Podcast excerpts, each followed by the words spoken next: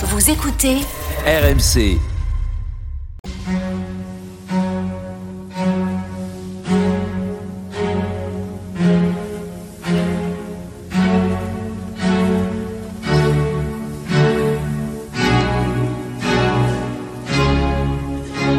Église d'aujourd'hui, une émission de Régis Burnet.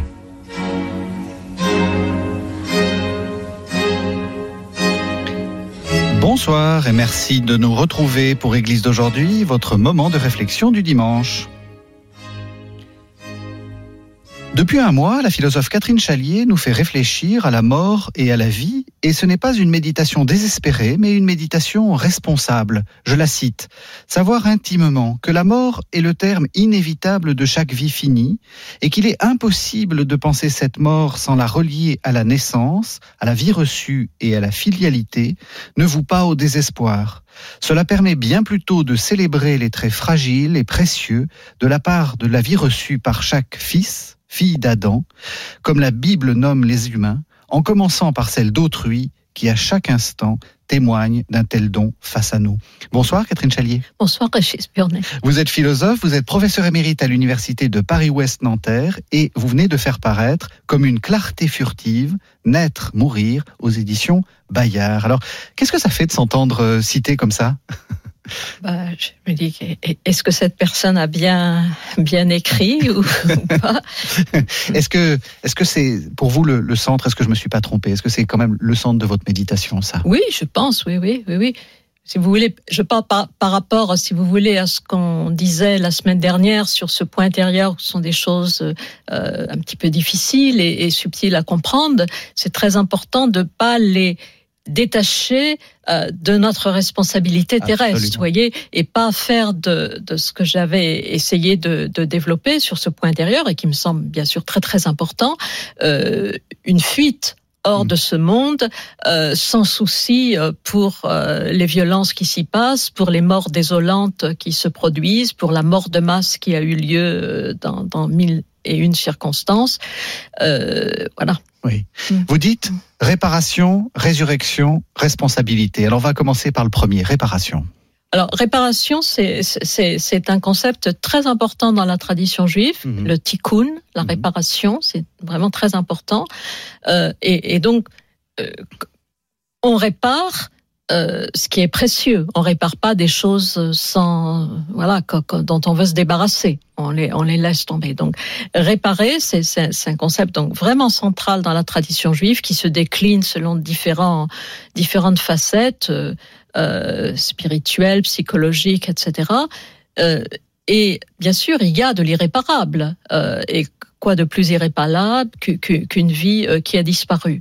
Mais euh, dans, dans ce, ce- ce chapitre où je parle de, de la réparation, euh, j'essaye de montrer justement que euh, y a la possibilité euh, justement de réparer même ce que une, deux générations avant nous ont pu nous transmettre, j'allais dire d'interdit de vivre parfois. ça. arrive, Oui. bien sûr. Euh, et, et, et donc, la réparation, c'est essayer Parce que nous sommes reliés, pas seulement par notre psychisme, mais aussi par notre corps, vraiment au sens de la matière qui nous constitue. Euh, J'aime à dire que l'âme est aussi l'âme est aussi dans le corps et le, corps est aussi dans l'âme. C'est-à-dire il y a, y y a ce mélange euh, des, deux. Et donc nous sommes reliés à un passé qui nous précède et un passé qui parfois pèse sur nous euh, de façon de façon douloureuse et pas seulement psychiquement. Euh, et, donc la réparation, c'est aussi ce, travail parce que c'est un travail, un travail donc psychique, spirituel euh, et parfois concret d'ailleurs, euh, qui, consiste justement à trouver dans ce passé, malgré tout le mal qu'il a pu y avoir dedans, tout ce qui mérite d'être tiré, tout- toutes, ces, toutes ces perles précieuses, comme dirait le philosophe Walter Benjamin, Mhm. toutes ces perles précieuses qu'il faut surtout sauvegarder de, de ce grand naufrage et de les mettre au service de la vie, de notre vie et de ce que nous pouvons faire. Et ça, ça, ça me semble extrêmement important, plutôt que euh, aussi d'être sans cesse dans la revendication euh, par rapport à un passé difficile, euh, ou bien dans la souffrance très Mhm. grande. Et, et je dis pas que ça épargne la souffrance, hein, mais euh, voilà, œuvrer à cette réparation.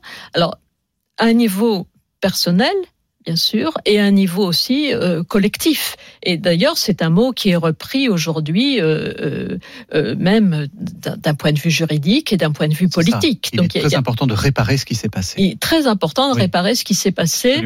Euh, et, et encore une fois, on, on répare pas si ça vaut pas la peine. Mhm. Donc on, on répare et on répare parce que il faut, il faut justement sauver euh, de ce naufrage absolu euh, toutes ces, moments précieux, ces, gestes précieux, tout, ce qu'on n'a pas su voir aussi parfois euh, et qui, qui, demandent un prolongement, qui demandent une vie, qui vont pouvoir euh, respirer à nouveau grâce à nous.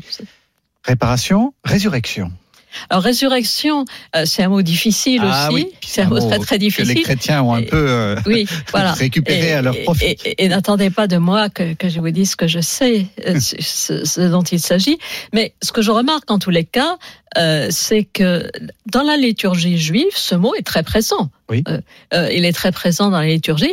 Et c'est vrai que le judaïsme est très laconique euh, euh, sur ce sujet. Même si l'idée vient directement du judaïsme. Tout à fait. Il Mhm. vient tout à fait du, du judaïsme. Euh, avant les prophètes, même les, les, les, les, les rabbins du Talmud ont cherché dans la Torah des moments comme ça qu'on auquel on pourrait penser la résurrection. Il le voit par exemple le moment où Jacob apprend que son fils euh, Joseph euh, n'est pas mort. Mhm. Euh, bon, voilà. Alors il y a, y a comme ça. Bon, alors résurrection, ça veut dire se lever. Mhm. Ça veut dire se, se, se, se lever. Euh, voilà. Alors, il je pense qu'il faut éviter euh, de tomber dans l'imaginaire avec ce mot euh, et avoir une certaine pudeur par, par, par rapport à lui. Malgré tout, je, je, je vais prendre. Il y a des images. Et les images, il ne faut pas en rester à leur niveau, il faut essayer de voir ce qu'elles nous donnent à penser. Alors, il y a une image euh, par excellence, enfin que, j'aime dans, la tradition juive, c'est euh, l'image de la résurrection. Eh bien, nous, ne croyez pas que ça sera le repos. Non, pas du tout. Mhm. Pas du tout, ça sera pas le repos, ça sera une maison d'études où nous étudierons la, la, Torah. Donc ne croyez pas que vous avez fini de travailler, pas du tout, pas du tout. Donne-leur le repos éternel, ben, ça c'est pas une parole juive. Oui, oui. oui. et cette idée même de la contemplation, de la vision béatifique, pas du tout. On est tout le temps en mouvement. Ben, ouais, il y a différents, il y a différentes images, mais j'aime bien celle de la, de la, de la maison d'études célestes, c'est-à-dire cette idée que, que, que justement le, le, le, le, le, renouvellement du sens euh, se, se, se, poursuivra et que l'étude se poursuivra. Et voilà. Mais encore une fois, ce sont des images, donc voir ce qu'elles nous donnent à penser. Ce qu'elles nous donnent à penser, c'est malgré tout euh, objet, euh, objet d'espérance.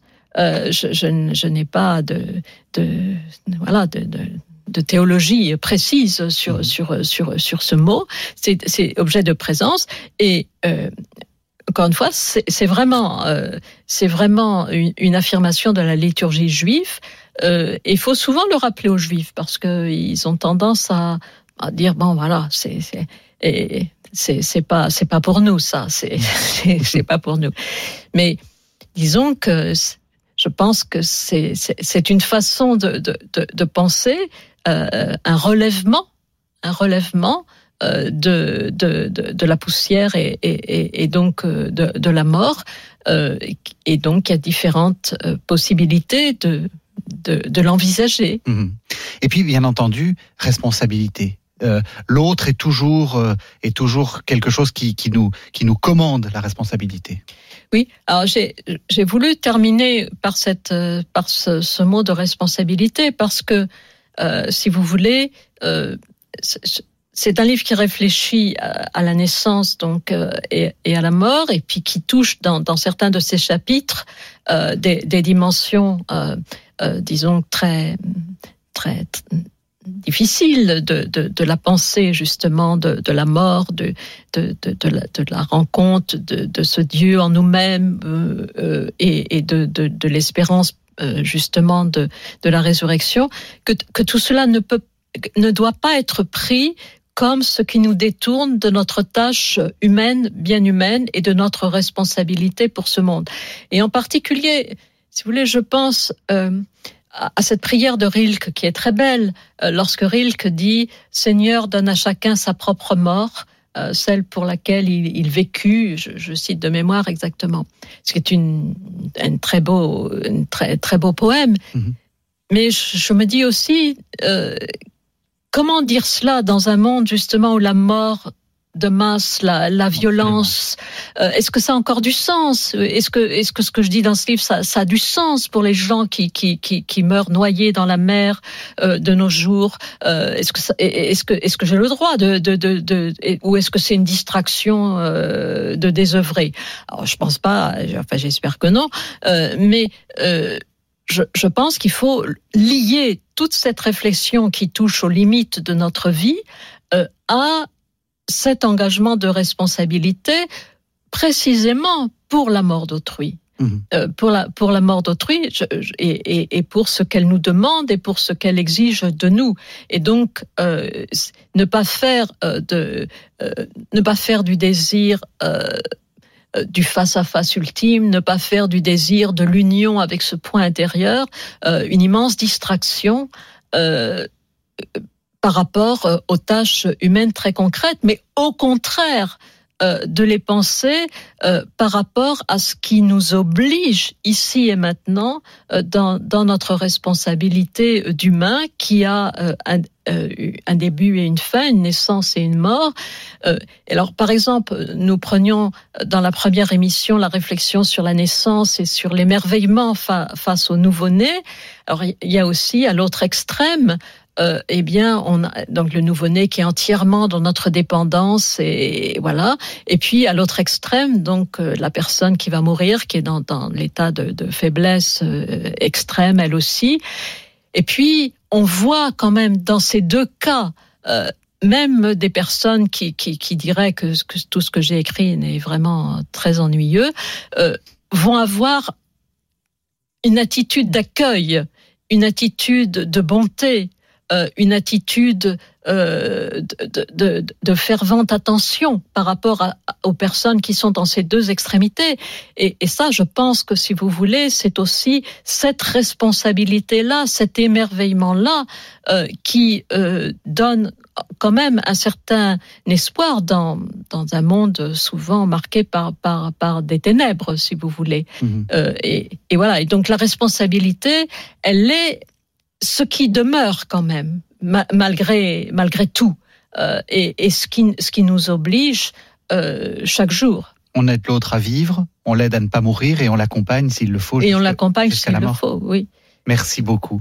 Merci beaucoup, Catherine Chalet. Comme d'habitude, c'est toujours un, un, vrai plaisir de vous entendre. Alors, je rappelle le titre de votre livre, Comme une clarté furtive, naître, mourir. C'est aux éditions Bayard et j'en recommande la lecture sans réserve. Merci beaucoup. Merci à vous.